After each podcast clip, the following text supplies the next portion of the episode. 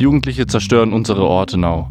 Ob in Meisenheim, Malberg oder Lahr, die örtliche Presse sieht in jungen Menschen wieder und wieder Störfaktoren. Vermehrt beklagen Vereine, Schulen und Privatpersonen, dass Vandalismus in Zeiten des Lockdowns zugenommen habe und Eigentum beschädigt wurde. In Meisenheim wird beispielsweise eine Frist gesetzt, innerhalb der sich Jugendliche beim Vorstand der Sportfreunde Kürzel melden dürfen und zugeben sollen, mit Motorrollern Spuren auf dem Hartplatz hinterlassen zu haben. Der Vorstand Benjamin Kunz sagte, Eventuell war es ein jüngerer Mann, der seinen Kumpels oder der Dame seines Herzens zeigen möchte, was er für eine Prachtbursche ist. In La Dingling wird schon Video überwacht.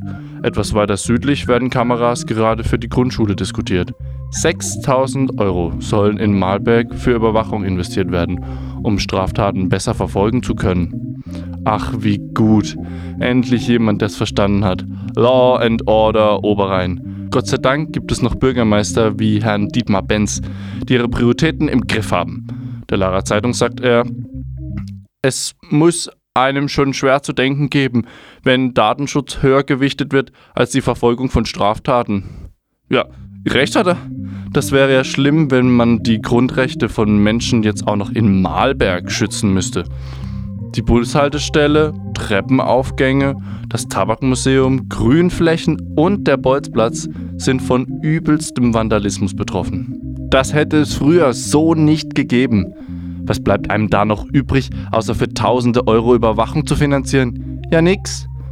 Prävention und aufsuchende Jugendarbeit, Anlaufstellen über Stadtgebiet hinweg, grundsätzliche Förderung von selbstverwalteten Räumen für jüngere Menschen, Partizipation.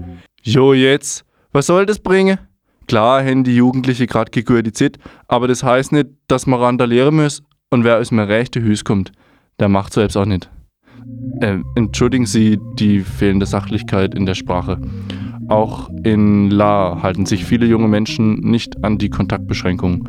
So fordert der SV Dingling auch fürs Landesgartenschaugelände, dass man die Bolzplätze im Bürgerpark zumache. Verdammt nochmal, was soll der Schissdreck? Jetzt mir in die junge Seiche auch noch kicke gehen. Und das ohne Mask. Was willst du machen? Hä?